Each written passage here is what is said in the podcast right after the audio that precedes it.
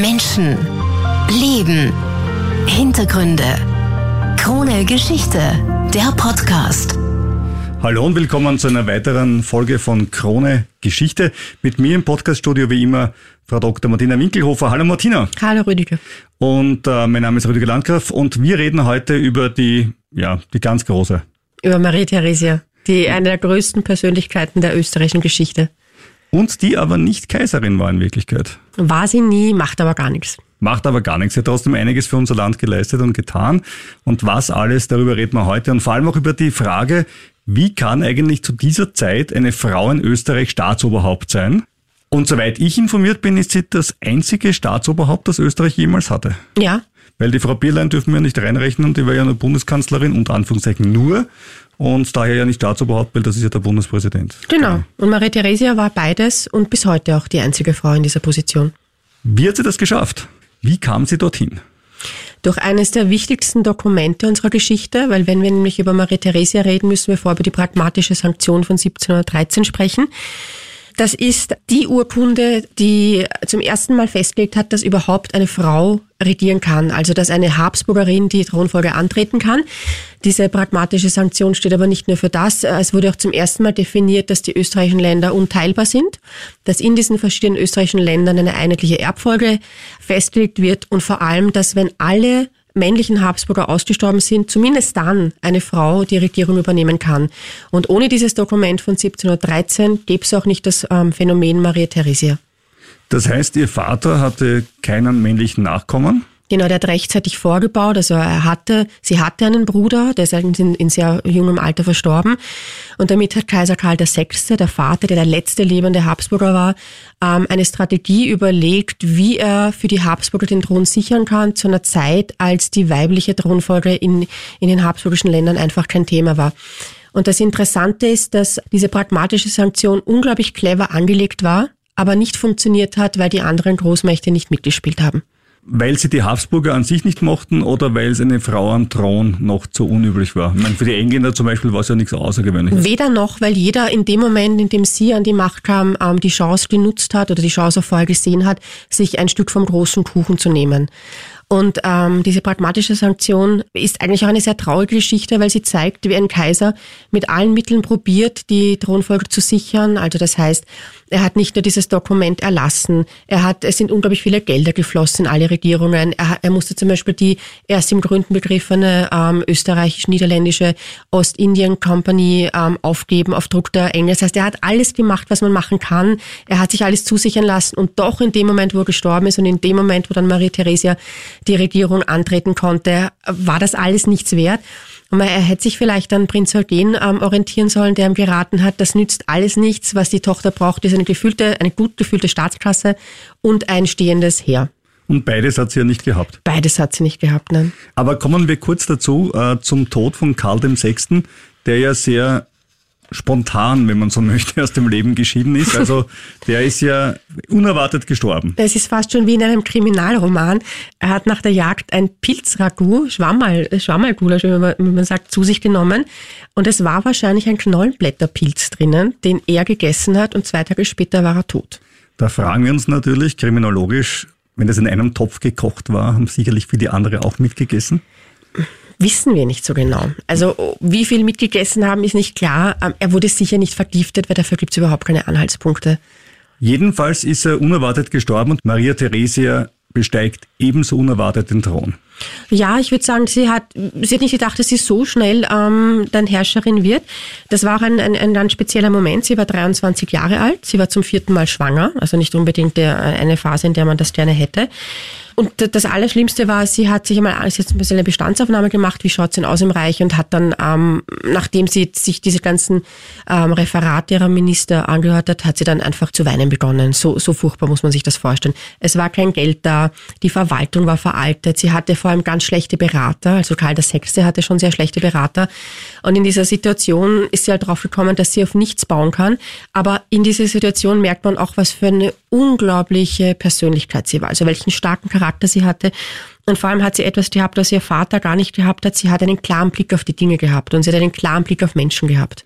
Ja, viele Jahre später wird sie selber wie folgt zusammenfassen in ihren Denkschriften. Niemand, glaube ich, wird leicht dem widersprechen, dass nicht leicht ein Beispiel in der Geschichte zu finden ist, dass ein gekröntes Haupt unter schwereren und misslicheren Umständen die Regierung angetreten habe als ich. Die für die Beherrschung so weitschichtiger und verteilter Länder erforderliche Erfahrung und Kenntnis konnte ich umso weniger besitzen, als meinem Herrn Vater es niemals gefällig war, mich zur Erledigung der auswärtigen und inneren Geschäfte weder beizuziehen noch zu informieren. Nicht mehr als etliche tausend Gulden fanden sich in den Kassen, der in- und ausländische Kredit war erschüttert, es gab wenig Einigkeit unter den Ministern und die Stimmung im Volk war ungezügelt und schwierig. Alles schien einem baldigen Verfall entgegenzugehen, und ich selbst war ohne eigene Erfahrung und eigenes Wissen, aber auch ohne jeden Rat, weil denn jeder zuerst sehen und abwarten wollte, welchen Verlauf die Dinge nehmen würden. Dies war die Lage, als ich von dem König von Preußen angegriffen wurde. Und da kommen wir gleich zur nächsten Geschichte, denn es war ja nicht nur so, dass er einen Staat übernommen hat ohne funktionierendes Heer und ohne Geld. Nein, sie hat auch einen Staat übernommen, auf dessen Ländereien andere Staaten Begehrlichkeiten geworfen hatten, wie die Preußen und die vor allem auf Schlesien. Also ich glaube, man kann sich das durchaus bildlich vorstellen, dass die Geier so richtig gekreist sind über Österreich und alle hatten ihre, ihr Interesse an einem Teil an Österreich und vor allem alle hatten wie immer fiktive Ansprüche. Die pragmatische Sanktion hat nämlich einen kleinen Schönheitsfehler gehabt. Es gab ja noch eine andere Habsburgerin und zwar die Tante von Maria Theresia, die mit dem König von Bayern verheiratet war und eine weitere Habsburgerin, die äh, mit dem König von Sachsen verheiratet waren. Das waren natürlich jetzt gute Gelegenheiten zu sagen, ich habe ja auch Anspruch darauf. Das Interessante ist, während jetzt alle auf Bayern und Sachsen geblickt haben, so wer wird jetzt als erster zuschlagen, war es der preußische König ähm, Friedrich II., der dann wirklich in einem sehr aggressiven Akt ähm, in Schlesien eingefallen ist. Schlesien war die Perle der Krone, es war eine unglaublich reiche Provinz. Schlesien war geostrategisch auch unglaublich wichtig und das hat Maria Theresia unglaublich wehgetan. Und dieser Einfall in Schlesien war auch für damalige Zeiten ein extrem aggressiver Akt. Friedrich II. nutzt also die, wie er denkt, Unerfahrenheit der neuen Herrscherin von Österreich, Maria Theresia, aus, fällt in Schlesien ein. Wie hat sie Friedrich II. gesehen?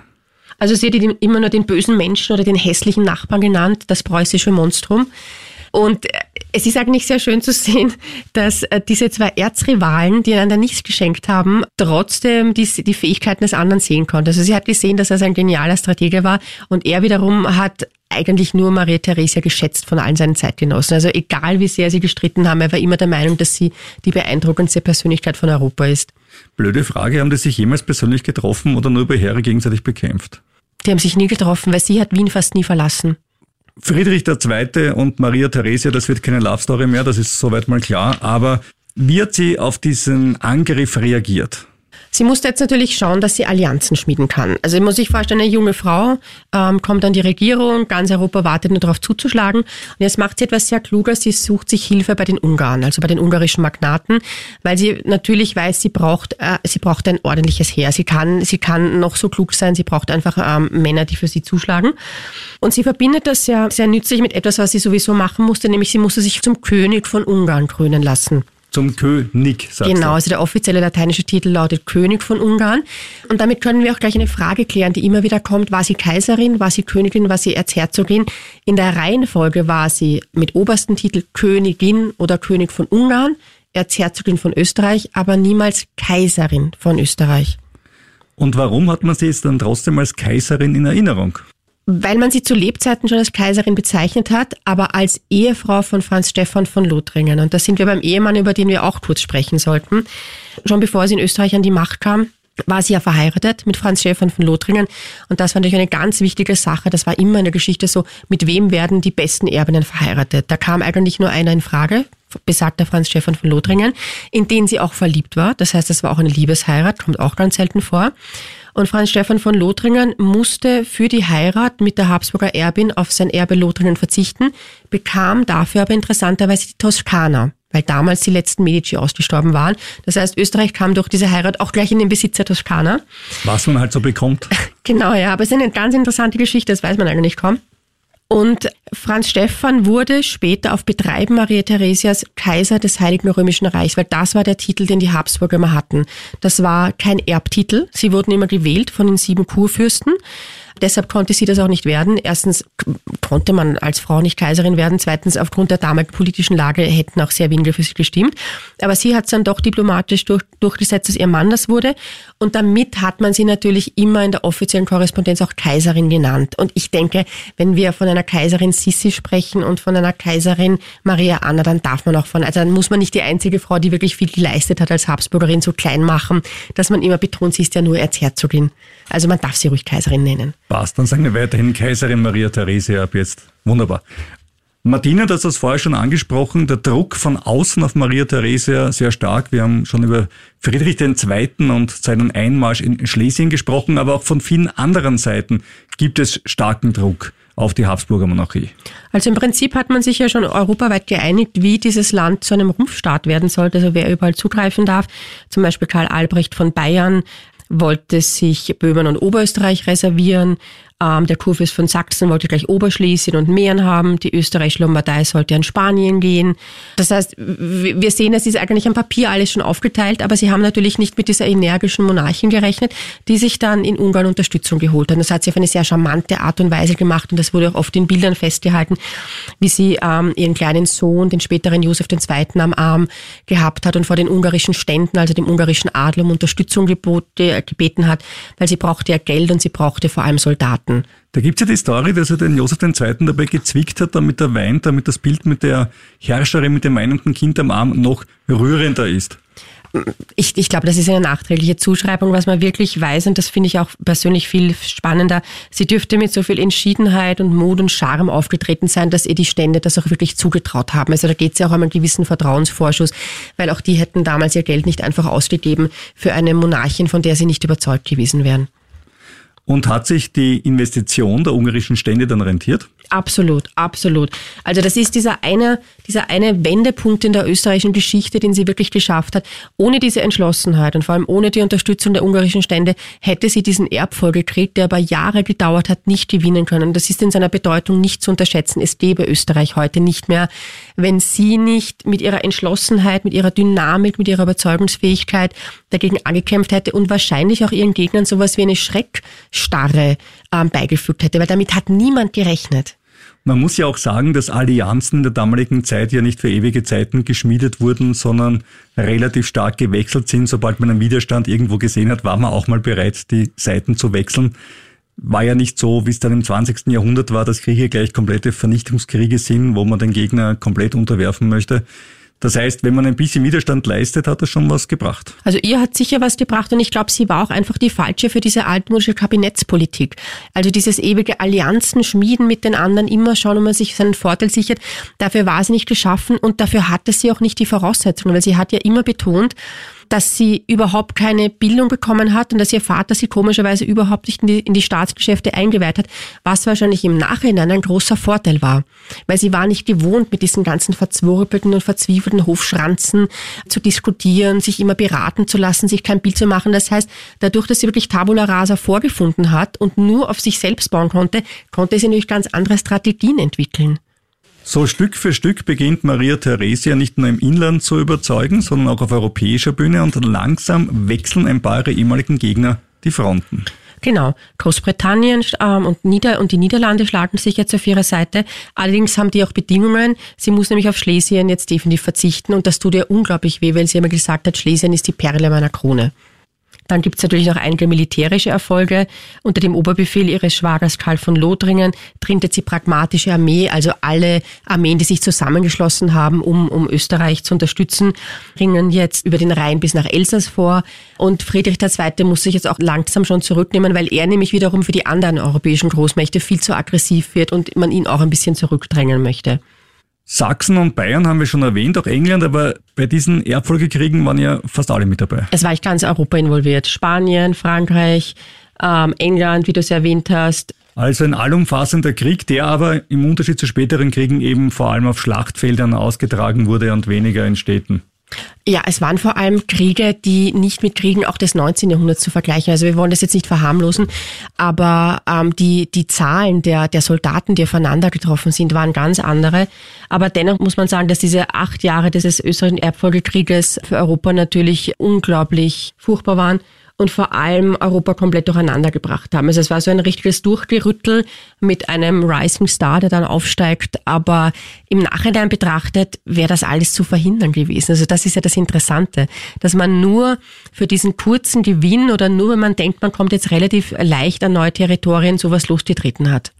1748 endet ja dann der Erbfolgekrieg durchaus erfreulich für Sie. Genau, am 18. Oktober 1748. Ähm, geht er dann offiziell zu Ende. Die Grenzziehung in Europa wird in etwa wieder so hergestellt, wie es vorher war, mit einigen Unterschieden natürlich. Marie Theresia muss auch auf einiges verzichten. Sie muss, äh, wie schon vorhin erwähnt, auf Schlesien verzichten. Auf der anderen Seite wird Preußen, das ist ganz wichtig, als neue europäische Großmacht anerkannt. Also das wird dann, das wird jetzt über 200 Jahre ein Riesenthema werden. Sie muss Preußen ebenso anerkennen. Sie muss zugunsten der spanischen Bourbonen auf die norditalienischen Fürstennummer Parma, Piacenza und Guastalla verzichten. Aber ansonsten bleibt das Habsburger Reich in seiner Gänze erhalten. Die pragmatische Sanktion wird jetzt international anerkannt. Das ist ein großer Sieg. Und jetzt kann sie daran gehen, dieses Reich, das wirklich am Boden liegt, ähm, Grund, von, von Grund auf zu erneuern. Und da ist ja einiges zu tun, weil die Steuermoral ist gering, die Schulbildung gibt's auch noch nicht. Der Adel und die Kirche sehen überhaupt nicht ein, warum sie was beitragen sollen zur Staatskasse. Also da hat sie auf allen Fronten auch intern Arbeit zu erledigen. Und sie hat das auch wirklich gemacht. Also sie hat, ähm, sie hat den modernen österreichischen Verwaltungsstaat begründet. Sie hat ein modernes Steuerwesen eingeführt. Sie hat natürlich verstanden, dass sie eine funktionierende Verwaltung braucht, um dieses Reich auch wirklich zu halten. Sie hat, wie du es erwähnt hast, die allgemeine Schulpflicht eingeführt. Sie hat die Wirtschaft gefördert. Sie hat die Bauern zum ersten Mal entlastet. Und äh, jetzt passiert noch etwas ähm, Emotionales. Sie hat zum ersten Mal das Wohl der Untertanen ähm, in den Vordergrund gerückt. Das heißt, es geht nicht mehr nur darum, dass jemand von oben herab regiert, sondern dass, dass jemand zum Wohle des Volkes regiert. Und das unterscheidet sie von all ihren Vorgängern. Wie hat das der Adel oder der Klerus aufgenommen, die ja auf einmal auf Geld verzichten mussten zum Beispiel, in Form von Steuerleistungen? Ja, so wie das alle machen, die plötzlich auf Geld verzichten müssen. Sie haben es nicht, sehr, sie haben es nicht sehr gut aufgenommen, aber es spricht wiederum für sie, dass sie das einfach ausgesessen hat.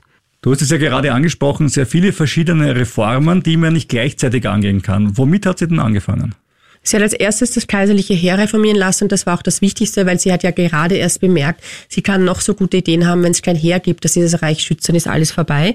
Und sie wusste jetzt natürlich, dass sie eine schlagkräftige und vor allem eine gut ausgerüstete Armee braucht. Und gut ausgerüstete Armee heißt, man braucht sehr, sehr viel Geld. Und dieses Geld kann nur über Steuern eingetrieben werden. Und da sind wir dann schon beim zweiten Punkt, ähm, den sie umgesetzt hat. Ähm, man kann Steuern ja nur dann effizient einheben, wenn man weiß, wer besitzt wie viel. Und das war bisher nicht wirklich klar. Bis zu diesem Zeitpunkt hat der Adel ähm, die Steuern eingehoben, was immer ein ziemliches Problem war. Und jetzt setzt sie dem Adel in einer sehr äh, dem, in, in einer sehr unangenehmen Art und Weise Finanzbeamte direkt vor die Nase. Und das hat der Adel sehr übel aufgenommen. Aber es war natürlich ein sehr moderner Schritt und anders kann es überhaupt nicht funktionieren. Also davor haben die Adeligen von ihren Bauern und anderen Bewohnern ihrer Territorien einfach Geld oder Sachleistungen eingehoben und ein bisschen was weitergegeben an den Kaiser. Genau, der wesentliche Punkt war, dass der Kaiser oder die jeweiligen Kaiser nie gewusst haben, wie viel Geld eigentlich da ist. Und wer nicht weiß, wie viel da ist, kann auch nicht wissen, was er einfordert. Und damit begründet sie auch schon diesen, also da sieht man schon die Anfänge dieses modernen ähm, Zentralstaates. Nämlich oben steht der Kaiser und bis unten wird alles durchorganisiert und man braucht keine Mittelebene mehr in Form des Adels. Und das ist ja auch der Zeitpunkt, in dem der Adel mit seinem Abstieg als, als wirkliche Stütze des Staates beginnt. Maria Theresia greift ja auch zu durchaus drastischen Maßnahmen, wenn Adelige oder Teile des Klerus nicht zahlen wollen. Dann pickt der Kuckuck, wie man heute sagen würde. Genau, also vor dem Exekutor, wie man das damals gesagt hat, war niemand sicher. Und vor allem jetzt ist es nämlich auch mit den Steuerprivilegien für Adel und Klerus vorbei. Die müssen genauso Steuern zahlen wie alle anderen. Außerdem wird die Steuerpflicht auch für diese Gruppen deutlich erhöht. Und was uns heute ganz vertraut ist, die Steuer wird nicht mehr für zehn Jahre festgelegt, sondern für ein Jahr nur. Das heißt, man kann sich nicht ausruhen, die nächsten zehn Jahre und immer den gleichen Betrag zahlen. Und mit diesem Geld ähm, hat sie dann wieder die Modernisierung der Armee vorangetrieben. Geld war also da für die Armee. Wie wurde das ausgegeben? Also das Geld war überall nötig, sie hat eigentlich überall ähm, äh, Geld reinstecken müssen. Aber ganz wichtig war, dass die Organisation der Armee jetzt zentralisiert wird und vereinfacht wird. Die Ausbildung der Soldaten wird verbessert. Zum Beispiel bekommen sie zum ersten Mal einheitliche Ausrüstungen, einheitliche Bewaffnung. Das hat es alles vorher nicht gegeben. Wichtig ist auch, und das hat auch so ein bisschen den, den Chorgeist erhöht, überholte Traditionen werden jetzt aufgegeben und vor allem die Rechte der Regimentsinhaber werden jetzt ganz massiv beschnitten. Und erstmals gibt es ein Leistungsprinzip bei der Armee. Das heißt, äh, jemand, der sich bewährt, kann unabhängig von seinem sozialen Stand aufsteigen in der Armee. Das war ein ganz wichtiges Faktum. Und ganz, also heute noch sehr bekannt ist natürlich der Maria-Theresien-Orden für Offiziere. Da ging es dann wirklich äh, nur mehr darum, wer hat sich bewährt, unabhängig von seiner Herkunft. Und das waren ganz wichtige moderne Impulse und damit hat sie auch sehr viele Anhänger gewonnen. Und was ganz Triviales hat sie auch noch geschafft, nämlich dass die Leute pünktlicheren Sold bekommen. Weil auch das hat ja davor lange Zeit nicht gut funktioniert. Genau, also das sind Dinge, die man sich heute kaum vorstellen kann. Aber mit diesen Reformen, die einfach jedem auch die Möglichkeit gegeben haben, sein Leben besser unter Kontrolle zu haben, nicht immer so abhängig zu sein, hat sie sich natürlich auch die Loyalität der Leute ähm, erkauft, wie man nicht sagen, aber zumindest erarbeitet. Verdient. Verdient, ja. Das Stichwort ist ja schon vorher gefallen. Österreich wird ein moderner Staat unter Maria Theresia. In welchem Zustand war es denn davor und was hat sie da ändern müssen? Was jetzt neu ist, ist, dass, ähm, dass die Spitze des Staates, also die Kaiserin, direkt in Kontakt mit den Untertanen tritt. Es gibt keine Zwischenebenen mehr und es zieht sich ein, ein, ein neues und modernes Verwaltungsnetz von der Spitze des Staates bis an die untersten Einheiten des Reiches. Es werden ähm, neue staatliche Behörden errichtet. Ähm, die untersten Verwaltungsaufgaben werden, die zuvor die, der Adel und, und die Kirche übernommen haben, werden jetzt von Beamten übernommen. Das heißt, ähm, es wird alles straffer, es wird alles direkter und vor allem es gibt einen direkten, eine direkte Verbindung zwischen Staatsspitze und auch den untersten Schichten. Und damit hat sie natürlich mehr Durchgriffsrecht. Damit weiß die Staatsspitze immer besser über das Land Bescheid, als, als sie es vorher gewusst haben. Und das Ganze führt dann wirklich dazu, dass dieser moderne Verwaltungsstaat immer mehr blühen kann. Und nur wenn ein Staat gut aufgestellt ist, wenn es eine gute Verwaltung gibt, dann kann dieser Staat natürlich auch für die Zukunft gerüstet sein. Und, dann, und wichtig ist auch zu erwähnen, dass sie erstmals ähm, die Verwaltung von der Justiz trennt weil auch das ist natürlich diese berühmte Rechtssicherheit, die dann die Investoren wieder brauchen, die hat sie auch die hat sie auch garantiert. So wird zum Beispiel 1751 ein Höchstgericht gegründet, das der oberste Gerichtshof in Wien. Also auch das fällt alles in ihre Zeit. Und ganz wichtig zu erwähnen ist natürlich auch der, der Codex Teresianus. Das heißt, die unterschiedlichen zivilrechtlichen Regeln in den einzelnen Ländern der Habsburger Monarchie werden jetzt erstmals systematisch gesammelt und zusammengefasst. Und das sind diese trockenen Gebiete, über die man in der Schule lernt, aber die so unglaublich wichtig sind, um zu verstehen, warum der Staat dann so aufgeblüht ist. Eine Sache, wir haben es vorher schon angesprochen, mit der Maria Theresia geradezu untrennbar verbunden wird, ist die Einführung der allgemeinen Schulpflicht. Genau, also das ist ein ganz großer Wurf ähm, von Maria Theresia, diese umfassende Bildungsreform. Kinder ähm, zwischen sechs und zwölf Jahren müssen jetzt die Schule besuchen und zwar Burschen und Mädchen. Und das wurde zum Teil mit wirklich viel, ähm, das musste, also dem musste mit wirklich viel ähm, Gewalt zum Teil beigekommen werden, weil viele ihre Kinder nicht in die Schule schicken wollten. Also wir haben den Eindruck heute, dass das alles so locker ging, aber das wurde überhaupt nicht gut aufgenommen in der Bevölkerung. Einerseits brauchten sie die Kinder natürlich als Arbeitskräfte, andererseits haben sie den Sinn nicht ganz verstanden, wobei Maria Therese nicht wusste, ein moderner Staat braucht gut ausgebildete Bürger, um überhaupt regieren zu können. Also so ganz, wie uns das in der Schule vermittelt wurde, dass sich jeder darüber gefreut hätte, jetzt in den Genuss von Bildung zu kommen, war das zumindest von Seiten der Eltern nicht. Sechs Jahre Schulpflicht also. Was hat man in diesen sechs Jahren damals gelernt? Die Klassiker Lesen, Schreiben und Religionsunterricht. Wie ist Maria Therese jetzt auf die Idee gekommen, diese Reformen zu machen? Sie hatte natürlich gute Berater und die Berater sind ein ganz ein interessantes Kapitel in ihrem Leben, weil Maria Therese nämlich eine der wenigen einer der wenigen Herrscher war, muss man ja sagen. Sie war die einzige Frau bei den Habsburgern, die ein wirklich gutes Gespür für Menschen hatte und die vor allem ihre persönlichen Ansichten, ihre persönlichen Moralvorstellungen trennen konnte, wenn es darum ging, etwas zum Wohle des Staates zu machen. Also konkret, sie hat Personen ausgewählt, die sie wahrscheinlich persönlich nicht gern um sich gehabt hätte. Das waren Freimaurer, das waren Liberale, das waren Menschen, die Kirche kritisch gesehen haben. Aber sie war so klug zu erkennen, dass es ohne diese guten Köpfe einfach nicht geht. Und die hatten eine wirklich gute Zusammenarbeit. Und das finde ich persönlich so spannend bei ihr. Also, dass man wirklich eine Trennung machen kann zwischen Maria Theresia, wie sie selbst die Dinge sieht, wie man sieht, wie sie sich selbst zurücknehmen kann und einfach zum Wohle des, ähm, des Staates über ihren eigenen Schatten springen kann. Das finde ich ganz bemerkenswert. Das schaffen ganz wenige. Welche waren die wichtigsten Berater? Der wichtigste ist wahrscheinlich ähm, Franz Wieten, der berühmte Leibarzt äh, und Mediziner von Maria Theresia, der ja auch wesentlich bei der Hochschul- und Gesundheitsreform ähm, anwesend war. Er hat diese berühmte erste Wiener medizinische Schule gegründet. Damit ist der Weltruhm von Wien einmal äh, ins, ins Laufen gekommen.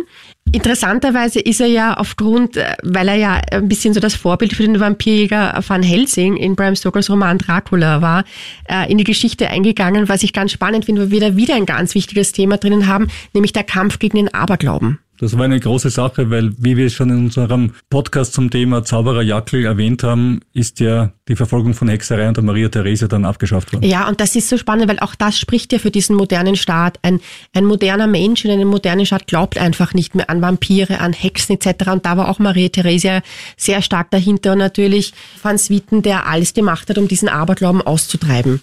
Neben Van Swieten, wer wäre noch zu erwähnen? Das war Friedrich Haugwitz, der mit dem Aufbau von modernen Verwaltungsstrukturen beauftragt wurde. Er war elf Jahre lang Präsident der Megabehörde, die für Inneres und Finanzen verantwortlich war und er war damals der mächtigste Mann im Staat und sie hat ihm absolut vertraut. Und der dritte im Bunde? Auch ganz bekannt, Josef Freiherr von Sonnenfels. Er ist der Sohn eines Rabbiners aus Mähren, was wiederum insofern interessant ist, weil er Marie Theresia jetzt in, in, in religiösen Dingen nicht wirklich liberal war, aber kein Problem hatte, äh, Menschen anderer Religion, auch wenn sie konvertiert waren natürlich, und auch dann war es immer noch ein Thema, einfach in die höchsten Ämter des, des Staates zu holen. Also auch da sieht man wieder die Trennung zwischen der privaten Marie Therese, die sehr bigott war, und zwischen der Landesmutter, die haargenau gewusst hat, dass sie auf diese Menschen nicht verzichten kann.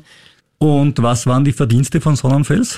Also er war zuständig für die Justiz- und Verwaltungsreform und er ist dadurch berühmt geworden, dass er Maria Theresia dazu gebracht hat, die Folter in Österreich abzuschaffen.